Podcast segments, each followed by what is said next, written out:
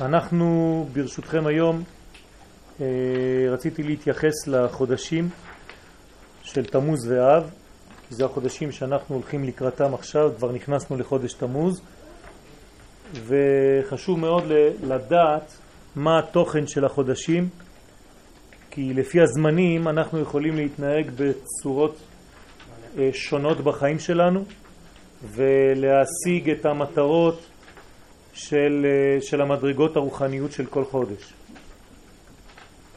לאחר מעמד הר סיני ומתן תורה בחודש השלישי, סיוון, מתקדמים אנחנו ועוברים לשלב הבא, אל החודש הרביעי תמוז. החודש השלישי, אמרנו שהחודש השלישי הוא חודש של איזון, ולכן התורה ניתנה דווקא בחודש השלישי, בחודש של האיזון, ומה קורה אחרי האיזון? אם יש איזון, אז נגמר הסיפור. מה אני צריך יותר מזה? גם בספירות. אם הגעתי לספירת התפארת, אברהם, יצחק ויעקב, מה אני צריך להמשיך? בשביל מה לרדת עוד? לאן אני רוצה להגיע? לפי זה אנחנו רואים שלהגיע לתפארת, להגיע לאיזון, זה לא דבר מספיק. זה פשוט אמצעי טוב כדי להמשיך. אבל זאת לא מטרה.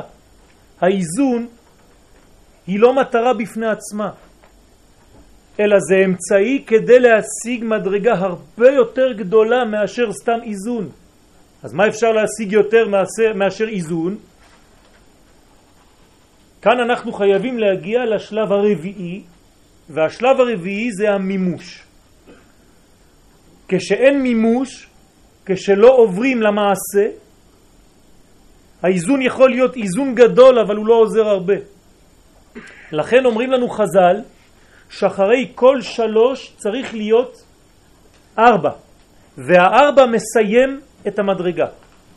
ולכן בשם י' כ' ו' כ' יש לכם שלוש אותיות שהן בעצם כמו אותיות של שמיים עד האיזון, זה האיזון, אבל אחר כך יש לכם את האות הרביעית שבלעדיה כל האיזון לא שווה כלום.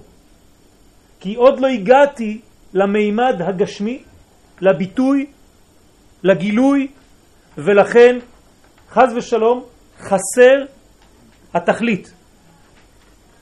י' כ' ו' כ' זה בעצם החודשים ניסן, אייר, סיוון, תמוז. תמוז רגל רביעית. תכף נבין לאן אני רוצה להגיע. שבו, בחודש הזה, אם זה רגל רביעית, היינו צריכים לקבל בפועל, כן, לוחות, את מה שניתן לנו בכוח במתן תורה שבו רק נאמרו הדיברות. מה קרה בחודש השלישי? הקדוש ברוך הוא דיבר, אבל לא קיבלנו כלום. זאת אומרת, הגענו לאיזון, אבל זה עדיין לא תכלית, שהרי באופן פשוט עוד לא היינו בארץ ישראל. זאת אומרת שאי אפשר להסתפק בתורה. אמנם אנחנו בחודש השלישי, בחודש מאוזן, אבל אנחנו עוד לא על הקרקע. אנחנו עוד לא עם הרגליים על הארץ.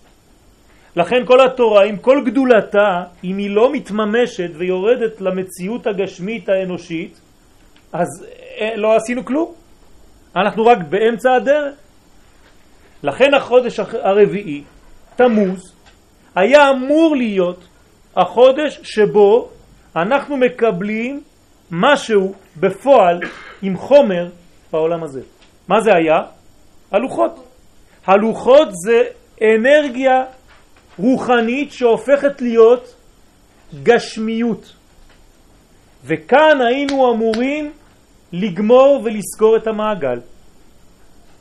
לעומת חודש סיוון, כן, סיוון זה מתן תורה, שבו הייתה פעולה ממעלה למטה, מן השמיים לארץ, זה מתן תורה, הנה החודש הרביעי הוא סוד הקבלה ממטה למעלה, בסוד אור חוזר שהוא בניין הכלים כנודע. כלומר, החודש הרביעי, חודש תמוז, זה חודש שהיינו אמורים, אנחנו, לעשות עבודה שהיא בצורה הזאת, ממטה למעלה. כלומר, הכשרת הכלים שלנו לקבל את מה שנאמר בחודש סיוון. בחודש סיוון הקדוש ברוך הוא דיבר, הדיבור יורד אלינו, אבל עוד לא קיבלנו אותו, חסרים לנו כלים. כדי לקבל את הדיבור האלוהי, אנחנו צריכים להגיש כלי, כלי קיבול. כלי הקיבול הזה, זה היה המנוע של חודש תמוז. זה היה ונשאר, גם היום. הבעיה זה כשאנחנו לא פועלים באופן שצריך לפעול, יוצא שכל האור של מתן תורה של חודש סיוון לא מגיע לעולם הזה, וכשהוא מגיע הוא נשבר. וזה שבירת הלוחות. יוצא אפוא כי חודש השלישי הוא סוד אצילות, בריאה ויצירה, כן? זאת אומרת, החודש השלישי זה שלוש אותיות כנגד שלושה עולמות. עולם האצילות, עולם גבוה, כנגד י', עולם הבריאה, כנגד ה' ראשונה, ועולם היצירה כנגד הו'. אבל עוד לא הגענו לעולם העשייה.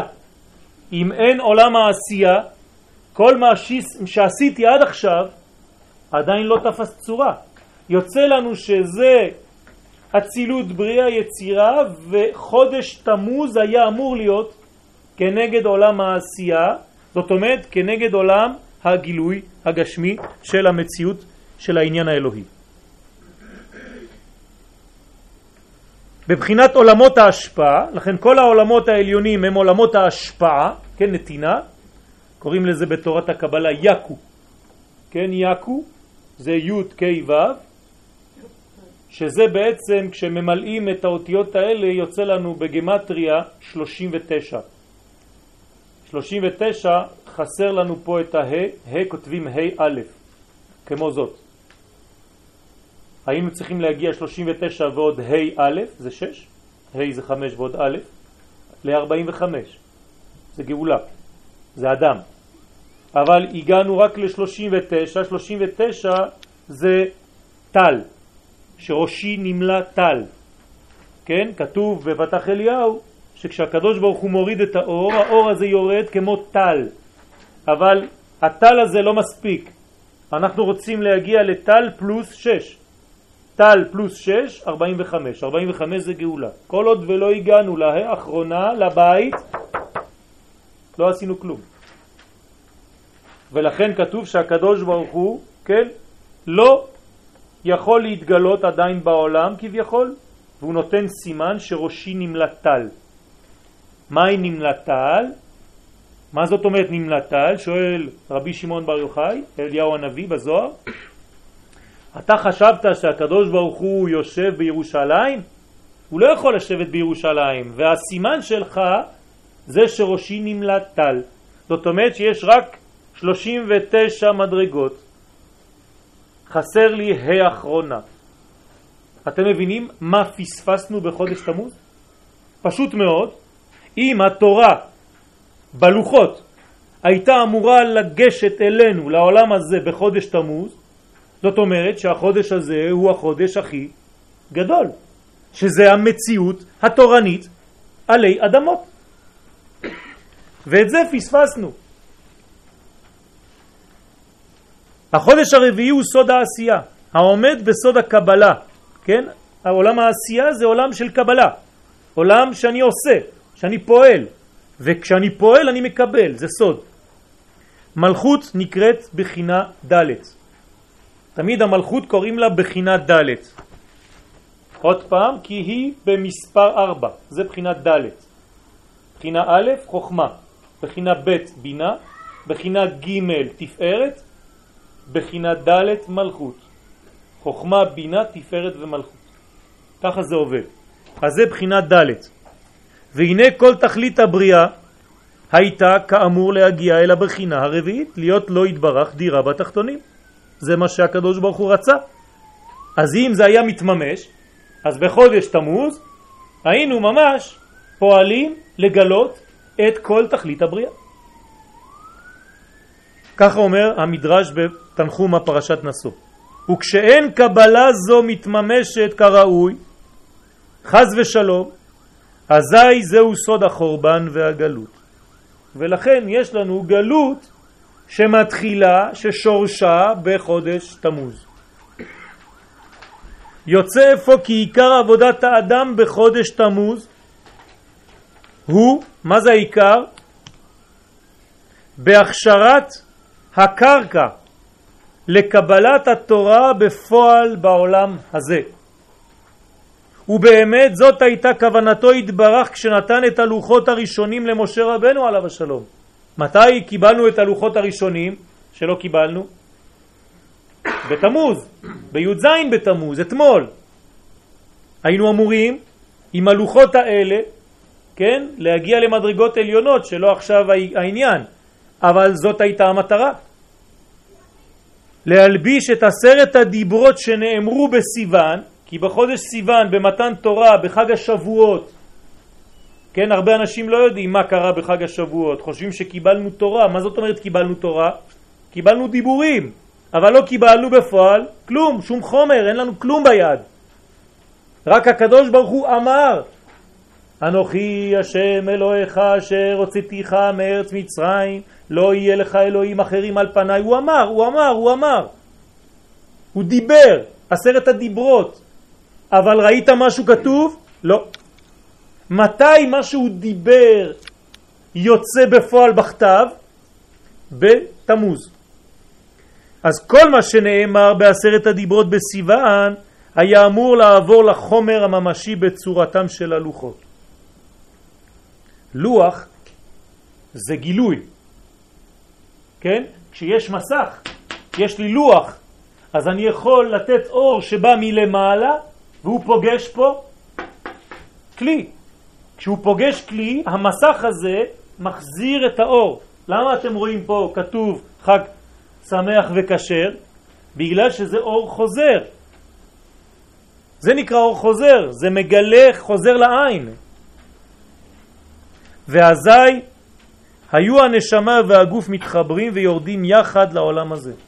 מה זה אומר שהלוחות, אם היינו מקבלים את הלוחות, מה זה היה אומר? מה, מה זה הלוחות? ממה זה בנוי? מכתב ולוח. זאת אומרת, כתב זה נשמה ולוח זה גוף. אז הנשמה והגוף היו יורדים לעולם הזה. היה חיבור בין רוחני לגשמי, זה שלמות. אם אין חיבור בין רוחני לגשמי, אז אין שלמות. יש אנשים שמאוד מאוד רוחניים, אבל הרגליים שלהם חלשות.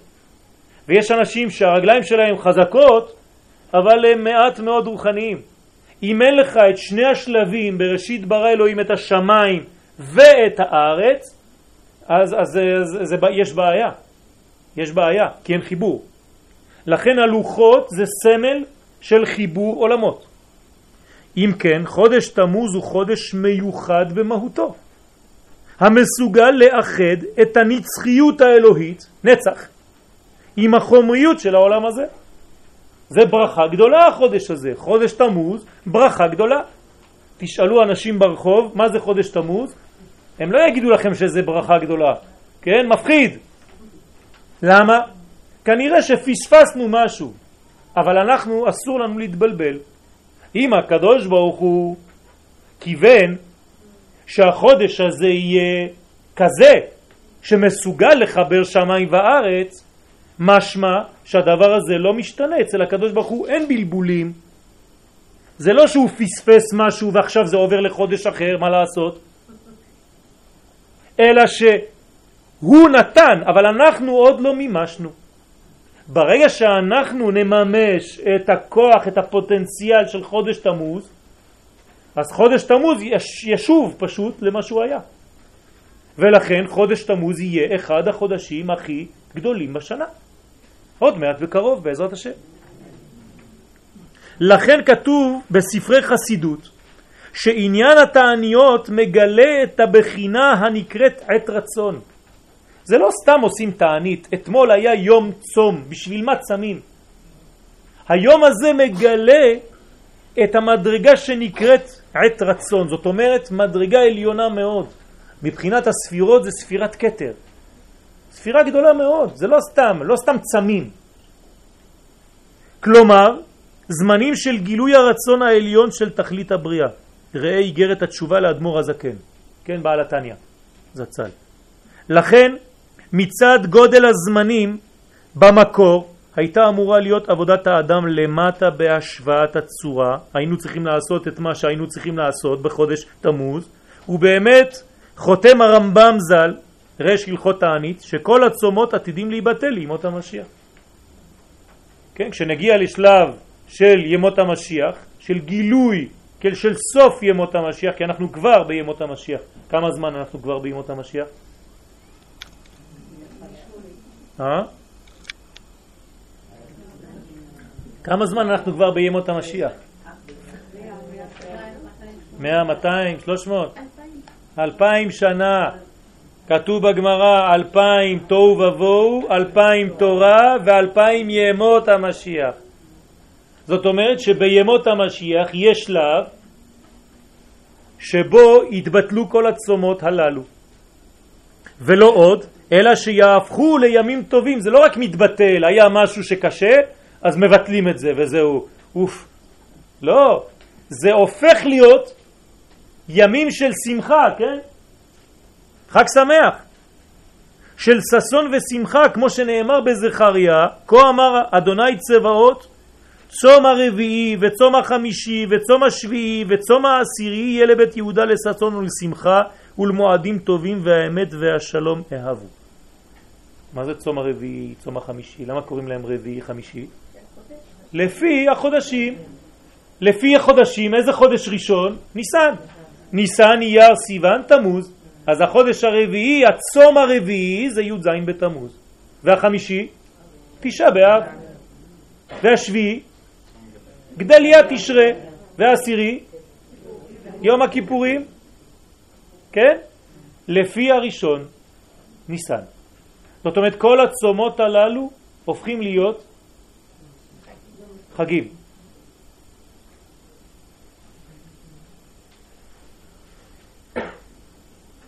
כלו, אה, אה, זה לא, לא יום הכיפורים, כן? טבת, סליחה. כלומר שיחזרו הימים האלה למהותם הפנימית. להיות מה שהם בשורש, ימים טובים של חיבור ואיחוד העולמות. זה מה שעתיד להיות, זה מה שנמצא בשורש, זה מה שנמצא עכשיו גם כן בפוטנציאל, רק אנחנו לא רואים את זה. ויש לו ללמוד מיום י"ז בתמוז בפרט את המסר הגנוז בדברי המשנה בתענית חמישה דברים יראו את אבותינו בי"ז בתמוז. קרו חמישה דברים ביום הזה. אנחנו לא נעמוד על כל חמשת הדברים כי זה שיעור ארוך, אבל ניקח רק את החלק הראשון, את השלב הראשון. הראשון מבין החמישה, מה אומרת המשנה? מה קרה בי"ז בתמוז? מה אומרת המשנה? הדבר הראשון, הן במיקומו והן בחשיבותו, הוא שבו ביום נשתברו הלוחות. זה מה שאומרת המשנה, ככה זה מתחיל. גם מבחינה היסטורית, זה הדבר הראשון, אבל גם מבחינת חשיבות. זה הדבר הכי חשוב שקרה באותו יום. צריך להבין עניין שבירת הלוחות כדי לרדת לעומק הבנת יום י"ז בתמוז בפרט והבנת מהות החודש בכלל. שבירת הלוחות היא כאמור הפרדת האותיות מהחומר. נכון? כשאנחנו מפרידים נשמה וגוף, זה נקרא שבירה. כן? הדבר נשבר בגלל שהפרדנו את האנרגיה מהחומריות. דהיינו פירוק האחדות בין הנשמה והגוף, או במונחים אחרים, הפרדת השמיים והארץ. שבירת הקשר גרמה להיעלם כוח ראיית התמונה הכוללת המאחדת את הרוח והחומר. מה איבדנו כשנשברו הלוחות? איבדנו פשוט משקפיים מיוחדות שמראות לנו את הכל באחדות, בשלמות. מאז אנחנו כבר לא רואים דברים שלמים, אנחנו רואים רק חלקים. כמו שברים. כמו מה שנשבר מהלוחות, אנחנו עכשיו רואים חתיכות, חתיכות, חתיכות, חתיכות של כל דבר, ולכן אנחנו לא מסוגלים לעשות סדר בחיים שלנו, כי כל החיים שלנו, במקום לראות את זה כהוויה כוללת אחת, כגוף אחד שלם, אז אנחנו רואים ימים, פרטים, כמו גוף. האם הגוף שלנו זה אוזן, עין, שיער, אצבע? לא. אני לא חושב על זה כל יום, אני חושב על עצמי כאחדות. אני הולך כאחד, אני לא הולך כאוסף של פרטים, של איברים, חז ושלום. לפעמים כואב לי באצבע, אז פתאום אני זוכר שיש לי אצבע. אבל באופן תמידי אני הולך כגוף אחד. כך היינו אמורים לראות את כל החיים שלנו. לא לראות מה קורה לי היום ומה קרה לי אתמול ועוד אחרי הצהריים ונראה בעזרת השם מחר, לא. היינו אמורים להבין את כל החיים שלנו כאחדות אחת, כסיפור אחד, עם התחלה, אמצע וסוף. אבל שבירת הלוחות זה לא היה סתם שבירה של חומר, סיפור, אלא זה שבר לנו את המנגנון של הראייה הנורמלית. עוד מעט נתייחס לזה, כן? שבירת הקשר גרמה להיעלם כוח ראיית התמונה הכוללת המאחדת את הרוח והחומר לטובת, כן, הבנות חלקיות מצומצמות. אנחנו מבינים הכל בצמצום, חלקיקים. כמו ריבוי החלקיקים שנוצרו עקב השבירה של האחדות הכוללת. והנה סוד הלוחות מחדש דבר עצום. מה החידוש של הלוחות? מה אני לומד מהלוחות? שהרי לעומת ספר התורה, שהוא שילוב שני דברים. מה יש בספר תורה? דין, דיו וקלף. נכון? דיו וקלף. כמה דברים יש לי פה? שניים. הנה הלוחות לעומת זאת הם אחדות נפלאה בין חומר הלוחות לבין האותיות שהיו חקוקות בתוכם. אין דיו על גביל, על קלף, לא. שם זה רק חקיקה, זה בתוך האבן, האות והאבן זה דבר אחד. זאת אומרת, הנשמה והגוף, דבר אחד. זה פלא גדול. זה עוצמה שאנחנו לא מבינים אותה.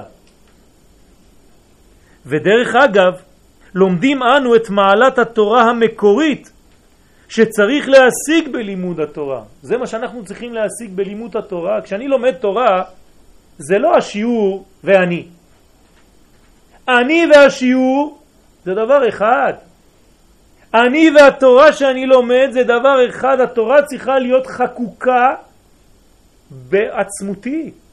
אם זה לא חקוק אצלי בתוך הנשמה והגוף, אז זה תורה שבאה מבחוץ ונתנו לי אותה. זה לא אותו דבר. שהרי שיהיה הלימוד חקוק במציאותו של האדם ולא רק בנשמתו, אלא גם בחומריותו, בחומר. מה החידוש? שזה היה חקוק איפה? בחומר. באבן. אבן זה דומם, זה כלום. שם חקוק הדיבור האלוהי. אתם מבינים מה זה אומר? שהעולם הכי נמוך מחובר לעולם הכי גבוה. ממש כדוגמת מה שהיה בלוחות, ככה אני צריך להיות בתורה שלי. ועוד נאמר בתלמוד ירושלמי בשקלים פ"ו, הלכה א', על הפסוק בכתיסה מזה ומזה הם כתובים, ככה כתוב על הלוחות. מה זה מזה ומזה הם כתובים? הלוחות היו כתובים מזה ומזה. שהלוחות כללו בתוכם את כל התורה כולה, עד שאפילו מה שתלמיד ותיק עתיד לחדש, כלומר יבוא ילד שיהיה תלמיד חכם כשהוא יהיה גדול, אחר כך הוא יהיה רב הראשי לישראל בשנת לא יודע איזה שנה, כל מה שהוא יחדש בחידושים ויכתוב ספרים, כל זה כבר נמצא בלוחות. זה מה שאומר הירושלמי. בסוף כל הדורות כבר נמצא שם. ונראה לומר בסייעתא דשמיא, מה זה אומר הדבר הזה? מה בא ללמד אותי התלמוד הירושלמי? שהלוחות האלה כוללים הכל, גם את העבר, גם את ההווה, גם את העתיד, גם את המסר ששווה לשם, גם את המסר ששווה לפה, וגם את המסר של מחר. ולכל הדורות, לכל האנשים, לכולם. זה פל גדול. שכל ענייני התורה צריכים להיות מאוחדים עם מציאותו של האדם. ובאופן של שלמות המשייכת את תוכנם לכל הזמנים.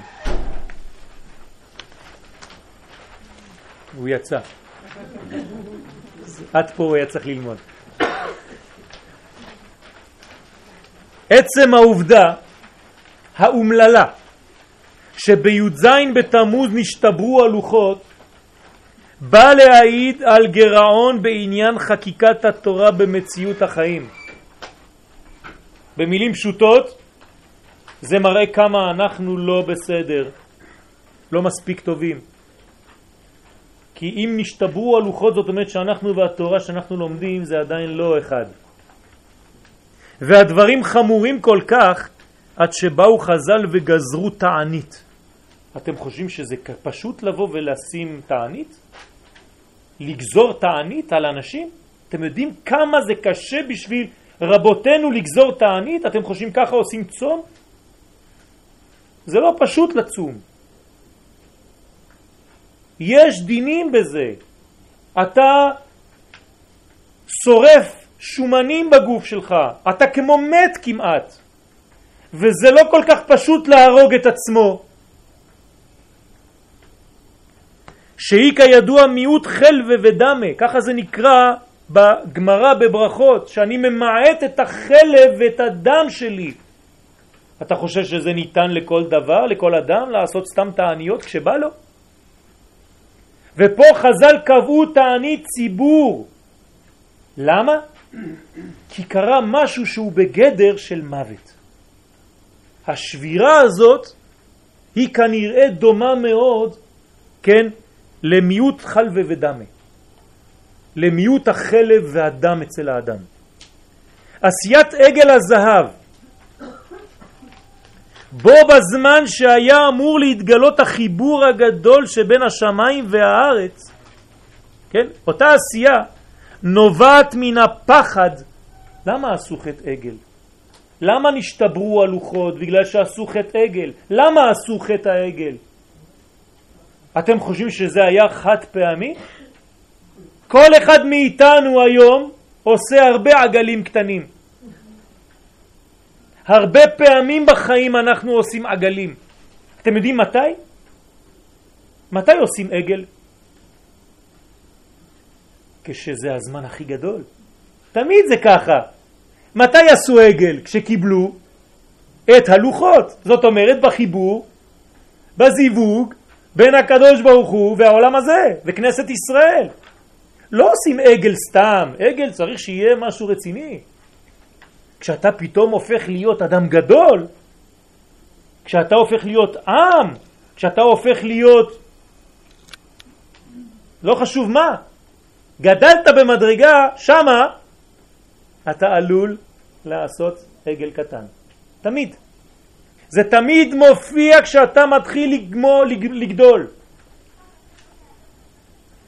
נובעת מן הפחד, ולמה זה קורה? כי כנראה יש פחד לחיות חיים של שלמות. אתה פשוט פוחד מלהיות שלם.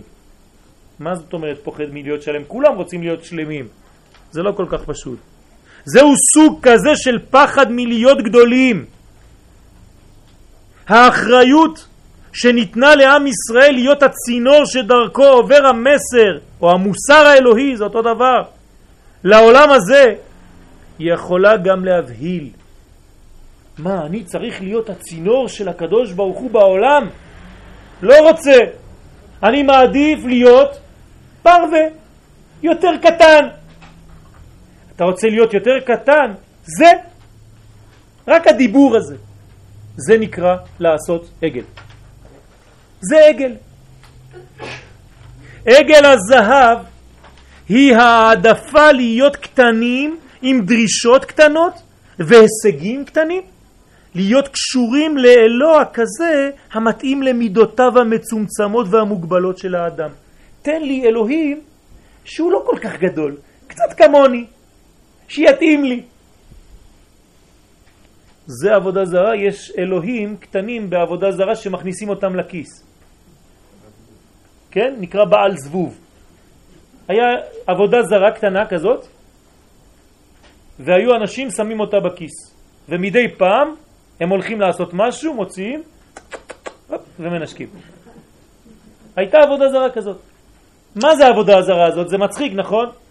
זה לא כל כך מצחיק. אם תבינו את התוכן, אתם תבינו מה זה אומר. שכל אחד בונה לעצמו אלוהים קטנים שהוא יכול לשים בכיס שלו. זה מה שזה אומר.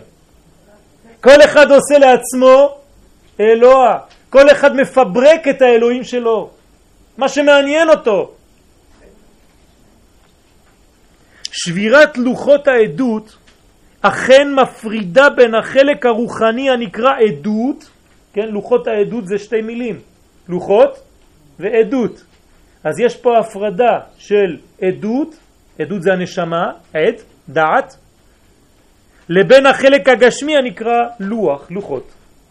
זה מה שזה נפרד שם, זה את השבירה. זהו גם שורש ההפרדה בין עם ישראל לבין ארץ ישראל, זה אותו דבר, כי כשאתה פוחד לרדת לחומר, אתה כנראה פוחד לרדת לכל חומר, ולכן ארץ ישראל קשה. ואנשים מתלוננים, כי קשה מאוד החומר של ארץ ישראל, אבל זאת העבודה. זה הכוח, זה נכון. והדברים יכולים להחמיר עד כדי הפיכתם למינות. זה לא נגמר פה, זה יכול להמשיך ולהיות מין. אתם יודעים מה זה מין? מה זה למינים ולמלשינים אל תהי תקווה? מה זה מינים? מה זה מין? הרטיק בצרפתית. מה זה מין? כן, אבל מה זה אומר? מה, מה הם עושים האנשים האלה? הם הולכים עם כובע עם שפיץ? מה הם עושים? מה זאת אומרת עבודה זרה? אז תגיד לעובדי עבודה זרה, למה מינים? לא. לא. מינים זה משהו אחר. מינים, אני אסביר לכם את זה, תבינו טוב לפני שאנחנו עוברים לטקסט. מינים זה לקחת משהו שאסור לעשות, אבל לקבל חותמת של הקדוש ברוך הוא. הבנתם? פשוט מאוד. זאת אומרת, זה אסור, אבל אתה מחפש רבנים שייתון לך הכשר. וכל עוד ואתה לא מוצא אחד כזה, אתה לא מפסיק לרוץ. תכף תראו. זה הופך להיות מינות חז ושלום, דהיינו לעיוות העניין האלוהי מצד אחד, בו בזמן שמעיזים לבקש ממנו יתברך הסכמה ואישור לאותם עיוותים. למשל להכניס צלם בבית המקדש. צלם, עבודה זרה בתוך בית המקדש. למה לא שמים צלם בחוץ? מי הכניס צלם בתוך בית המקדש? אה, מנשה. למה הוא הכניס צלם בתוך בית המקדש? למה הוא לא שם את זה ליד, בחוץ? מה הוא צריך להביא את זה לתוך בית המקדש? נתתי לכם את התשובה לפני חמש דקות. כי הוא רצה שזה יהיה בהכשר של הקדוש ברוך הוא. איך? חטא העגל, תגידו לי, זה היה סתם עגל או בהכשר של הקדוש ברוך הוא גם כן? גם כן בהכשר, מאיפה אני יודע? הם אמרו את זה, אלה אלוהיך ישראל. זה לא סתם עבודה זרה של אנשים משוגעים, לא. אנחנו רוצים שהקדוש ברוך הוא תהיה איתנו, יאללה בוא. כאילו הכל נמצא בתחום הקודש, ואין כאן שום חטא, אלה אלוהיך ישראל. ואם אתה לא הולך איתם בעגל, הם אומרים לך, תגיד לי, אתה לא נורמלי?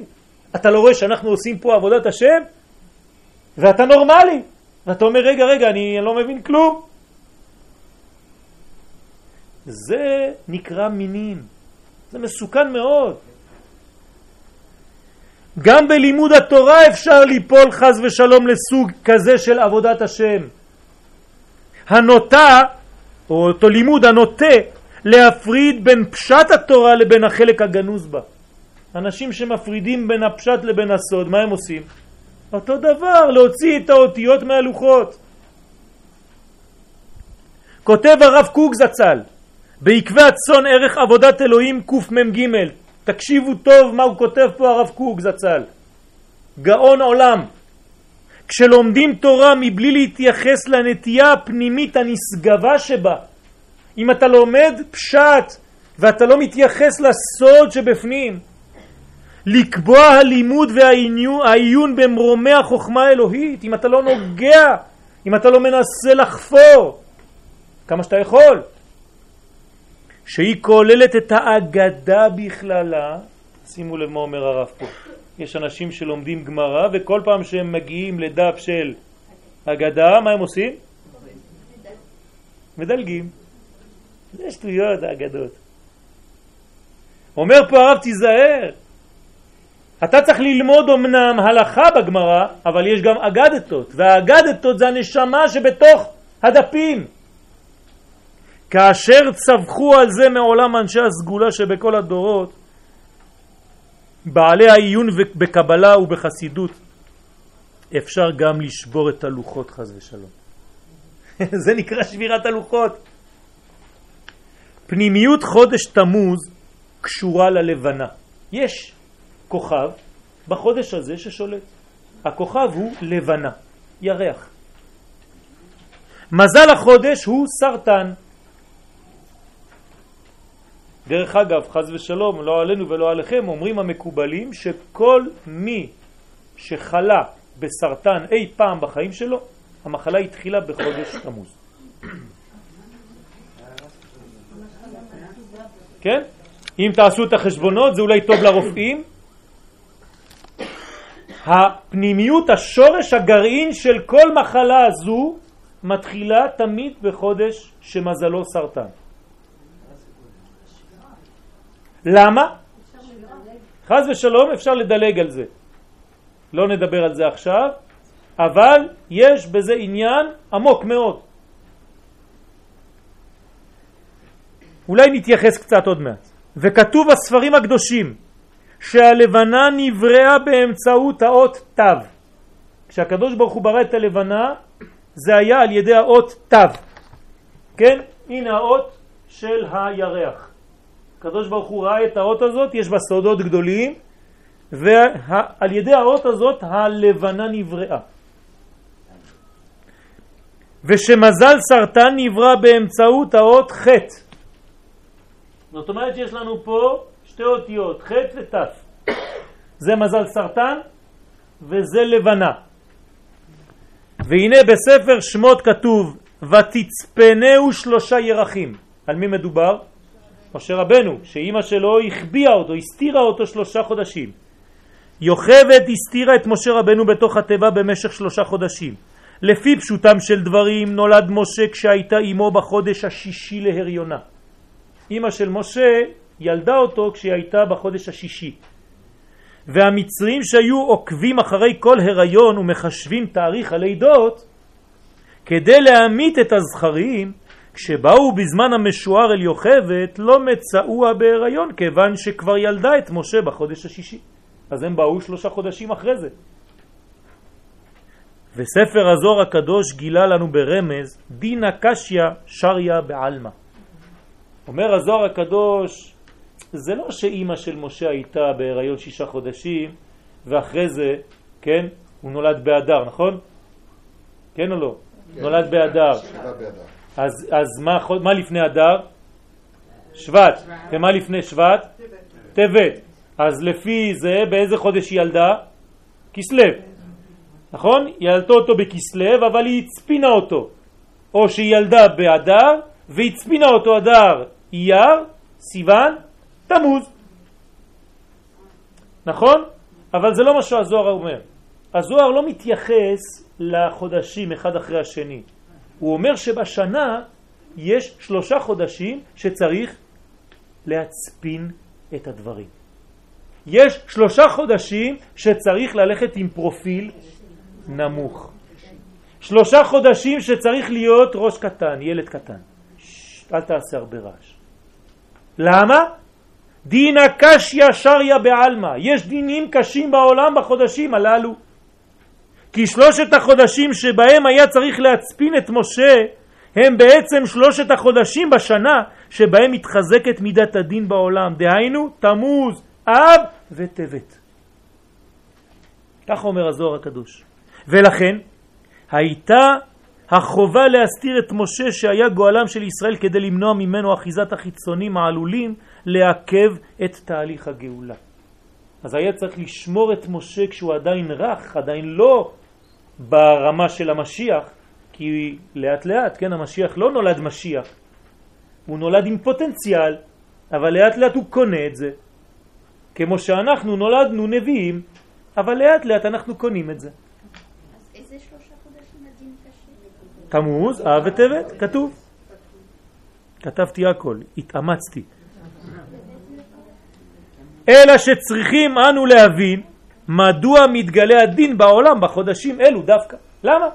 מה יש בחודשים האלו? הקבלה מלמדת שבחודש תמוז מתגלה עודף אור.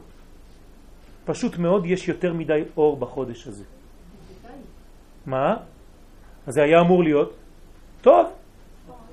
והסיבה לכך היא שכל חודש מחודשי השנה נשלט על ידי כוכב לכת מסוים. כלומר לכל חודש יש כוכב. ועל ידי מזל מסוים, ויש לו מזל כל חודש. ותפקיד המזלות, כן, מה זה מזל? זה מזל, זה כוכב וזה עולם. כשהכוכב רוצה לתת לנו אנרגיה, הוא עובר דרך הפילטר שנקרא מזל, ואז מגיע לעולם שלנו האנרגיה. ככה זה עובד. אז התפקיד של המזלות הוא לסנן, פילטר, את קרינת הכוכבים.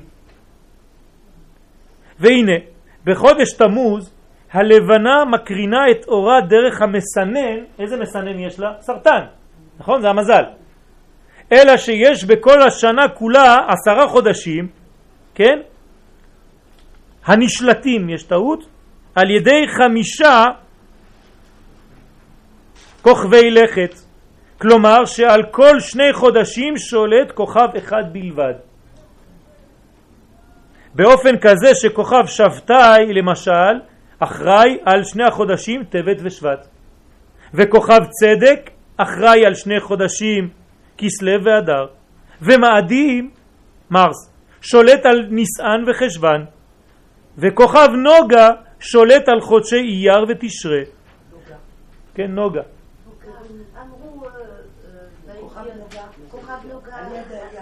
כן, כן.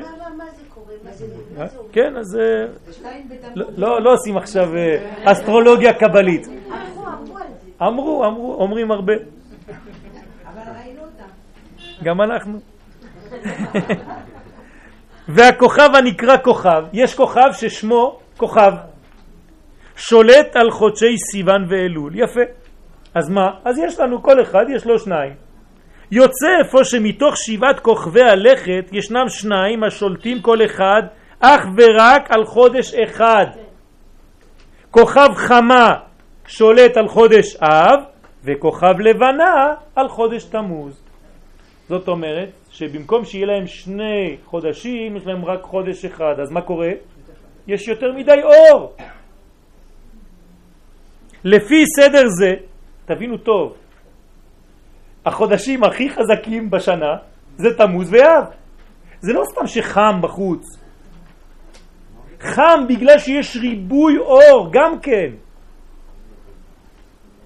לפי סדר זה מובן עניין ריבוי האור בחודשי תמוז ואב, וממילא מובנים גם דברי הזוהר הקדוש, שדינים קשים שורים בעולם באותם חודשים. רגע, רגע, אני לא מבין. למה ריבוי אור זה, זה לא טוב? זה המון, זה, זה טוב? אלא שריבוי האור אינו בהכרח נזק. זה לא נכון. יכול להיות ריבוי אור שיהיה טוב. אדרבה, אם יש כלים מתאימים לאור הזה, אז יהיה השפע גדול וטוב לעולם. וכאן מתחילה עבודתו של האדם, בהתאמת הכלים ממטה למעלה. זאת אומרת, החודש הזה תמוז וחודש אב הם חודשים טובים, אבל כשהקדוש ברוך הוא ירד עם האור לעולם הזה בסוד הלוחות, אנחנו באותו זמן, מה עשינו? עגל. לא רצינו את האור הגדול, אנחנו רוצים אלוהים קטנים. אלה אלוהיך ישראל. לפי האור המתפשט ממעלה למטה, דהיינו אור חוזר שילביש ויגלה את האור הישר. היינו אמורים להביא כלים, כלים נאותים, כלים אמיתיים. ואם אכן יישמר האיזון המתאים בין האורות לבין הכלים על ידי הרחבת המידות הרוחניות, כלומר, אם אנחנו עושים עבודה בחודש הזה להרחיב את הכלים שלנו, כן? אמרתי מקודם להיות בפרופיל נמוך, זה נכון, אבל מצד שני, בתוך הפרופיל הנמוך הזה, מה אתה עושה? אתה מכין צדה לדרך. אתה מתחיל לבנות עוד מעט אלול. עוד מעט תשרה, אל תישן. אל תתעורר בראש חודש אלול, כי מחר סליחות. זה עכשיו שצריך להתעורר. ועכשיו מה קורה? כולם ישנים. למה? כי זה בדיוק העבודה שאסור ליפול לתוך הפח הזה. הרחבת המידות של האדם, אזי יושפע שפע רב על כל העולמות, ולא יהיה חשש לנזק שיגרם מריבוי האור. אז יש אנרגיה גדולה בחודשים האלה. והאנרגיה הגדולה, כשאין כלים טובים, מה היא עושה? היא מעייפת. זה אנרגיה חזקה, אז היא מרדימה אותך. אז היא מפילה אותך, אז אתה כבד. כמה אנחנו כבדים בחודשים האלה. אפילו קשה לקום, לזוז. למה? כי יש הרבה אור ואין לך מספיק כלים, אתה לא בונה את הכלים. תוספת האור וריכוזו בחודשי תמוז ואב מתגלה אפוא כעודף שפע של חיים וסעד מן השמיים. ועצם הלימוד וידיעת הדברים על בוריים, זאת אומרת מה שאנחנו עושים פה, כן? זה ברכה שאנחנו לומדים את זה. מוסיף כלים לאדם כדי לאגור את מנת האור הגדולה כצידה לדרך עבור כל השנה כולה, זה לא רק בשביל אלול ותשרה. תדעו לכם שהאנרגיה של תמוז ואב זה בשביל כל השנה. עוד מעט זה אב, אב זה נקרא אבא. זה לא סתם קוראים לו אב, כי הוא אבא של כל החודשים. כי על ידי שמירה נכונה של האור, מי שבא לחודש ניסן יגיד, אמר כבר את זה בחודש ניסן שהוא חודש האביב, אב של י"ב חודשים. כל פעם הוא אומר לנו אותו דבר. זה לא נכון. צריך לדעת, כן, על מה אנחנו מדברים, מאיזה בחינה אנחנו מדברים. אמנם בניסן יש אבהות על כל החודשים, אבל שם האור בא ממעלה למטה.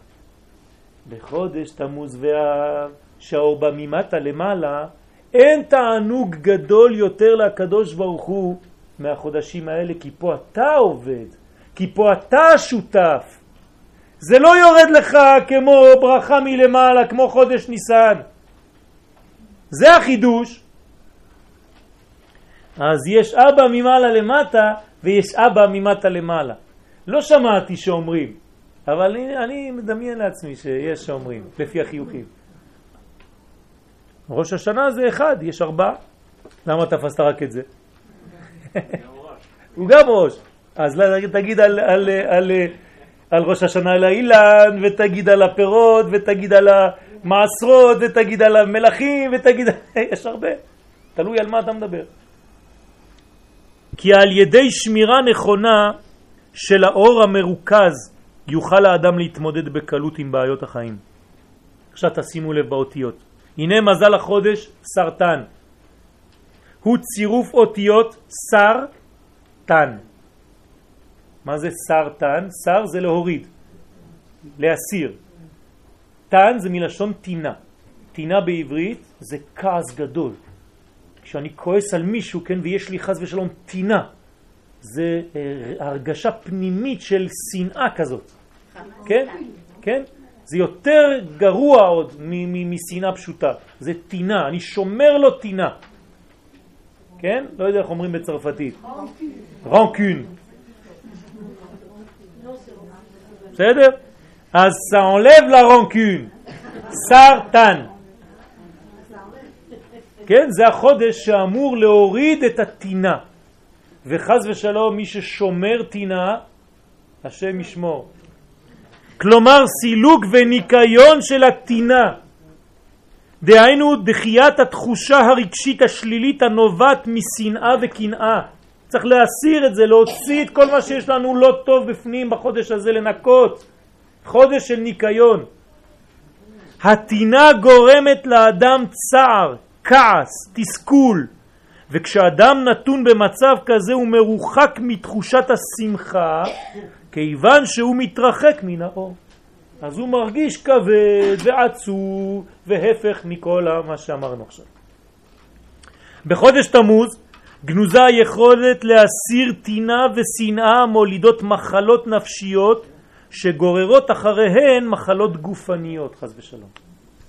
כל מחלה גופנית שורשה במחלה רוחנית, שכשלא עובדים על העבודה הזאת ברוחניות, היא יורדת לאט לאט לאט לאט עד שהיא מתגשמת, תופסת למקום בתוך הגוף חז ושלום.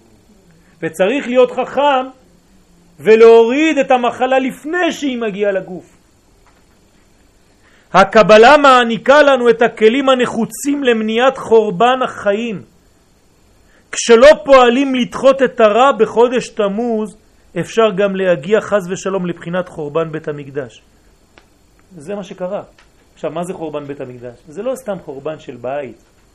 זה, זה כל החורבנות שאתם יכולים להכיר בחיים שלהם, גם בפרטיות וגם בכלליות, כל זה כלול בחורבן בית המקדש. תבינו, כשאומרים חורבן בית המקדש, זאת אומרת כל החורבנות כולם, מכל התחומים, מכל הסוגים, בכל השנים, בכל הדורות. הכולל בתוכו את כל החורבנות. אז מתי חרב בית המקדש? תמוז ואב, זה מתחיל שם. אז פה אני צריך תיקון מיד. בחיינו הארציים, הטוב והרע משמשים בערבוביה, נכון? הכל מעורבב, טוב ורע. ותכלית עבודתנו היא בסוד הבירור התמידי ביניהם. זוהי קליפת נוגה, אשר כל תיקונה הוא להפוך את הרע לטוב. הקליפה שאנחנו נמצאים בעולם הזה נקראת קליפת נוגה. אני לא נכנס עכשיו לכל הפרטים, אבל יש קליפה כזאת, יש ארבע קליפות, שלוש לגמרי טמאות ואחת שהיא חצי חצי. העולם שלנו זה קליפה חצי חצי. שלוש קליפות הטמאות צריך להרחיק אותם, אין מה לעשות איתם בכלל. אבל בחצי חצי צריך לתקן את החצי הלא טוב ולהביא אותו לחצי הטוב. הפך ממה שאנחנו עושים עם ג' הקליפות הטמאות שצריך לסלקן לגמרי. ביום י"ז לחודש תמוז ירד משה מהר סיני ולוחות הברית בידו. משה יורד עם לוחות ביד. הלוחות הם הלבוש הגשמי של האור האלוהי.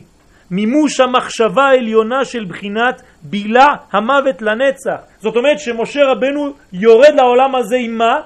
עם התרופה לכל המחלות, עם הבריאות. בילה המוות לנצח, אין יותר מתים. זה מה שמוריד משה לעולם הזה. אלא שהפער בין האידיאל והמציאות, כן? התחתונה גרמה לשבירת הכלים. יש פער גדול בין האידיאל לבין מה שאתה עושה. ותמיד אתה בתחושה הזאת של התסכול, ברק שבין האידיאל לבין מה שמצוי. בין הרצוי והמצוי. אבל עלינו לזכור שי"ז בתמוז הוא יום מתן תורה בעצם, כי שם היה באמת מתן תורה. רבים התמקדו בחוויה השלילית של אותו יום. אם תשאל אנשים ברחוב, מה זה י"ז בתמוז? מה יגידו לך? שבירת הלוחות, חטא העגל, התחלת החורבן. אף אחד לא יגיד לך יום מתן תורה אמיתי. למה? כי הראש שלנו עקום. הוא תמיד רואה רק את הרע. אנחנו תמיד רואים רק את מה שקורה ולא רואים את השורש האמיתי הטוב. וקבעו בזיכרונם רק את העניין של שבירת הלוחות. וצריך להבין מדוע היה מיועד י"ז בתמוז להיות היום בו תתגלה בחינת עץ חיים בעולם. עכשיו אני שואל את השאלה ההפוכה, למה? הקדוש ברוך הוא החליט שי"ז בתמוז זה היום של מתן תורה של הלוחות. למה? עץ חיים יורד לעולם הזה. מה מתאים ביום הזה לחוכמה האלוהית הפועלת להופיע? ואם אכן קיימת סגולה כזו, מדוע כל החורבנות התחילו דווקא בו? עגל הזהב, שבירת הלוחות, בקיעת חומות ירושלים וכו' וכו'. משה רבנו עליו השלום זכה להתחבר לבחינת הנצח. משה רבנו זה בחינת נצח, הוא התקשר לנצח. ועל זה כותב הזוהר הקדוש, משה, משה רבנו לא מת. משה רבנו לא מת, לא כתוב רק יעקב לא מת. אפילו, אפילו משה רבנו לא מת. והנצח, כן, הוא סוד החיים. זה נצחיות, זה ניצחון. והבחירה נמצאת בידו של האדם לגלותו, את הנצח הזה. או להעדיף שוב ושוב לחזור על אותה טעות הנקראת ברמז חטא העגל. או שאתה תופס נצח, או שאתה תופס עגל. כלומר, או נצח או חיצון. אותיות תמוז הן צירוף תם ו"ז. תמוז, תם נגמר ו"ז. נגמרו אותיות ו"ז. המסר הגנוז בצירוף זה הוא המשך וגמר העבודה של שתי אותיות ו"ז, המיוחסות לשני החודשים אייר סיוון. כלומר לפני חודש תמוז היו שני חודשים אייר וסיוון. אייר זה האות ו', סיוון זה האות ז', ועכשיו האות ח', אמרנו, נכון? בחודש אייר שמזלו שור הופיע בעולם אור עצום, אלא שהיה גולמי מדי ובלתי מרוסן. זאת אומרת, יותר מדי, כן, עדיין לא עדין. באייר עיקר העבודה הוא בהכנת הכלים המתאימים להופעת האור. ירד אור, אבל אתה צריך כלים. וכשזה לא נעשה נגרם נזק כדוגמת מיטת תלמידי רבי עקיבא. זה מה שקרה להם בחודש אייר. חודש תמוז זה השלישי עכשיו, אמרנו שהוא הרביעי, אבל רק לפי השני חודשים שקדמו הוא השלישי.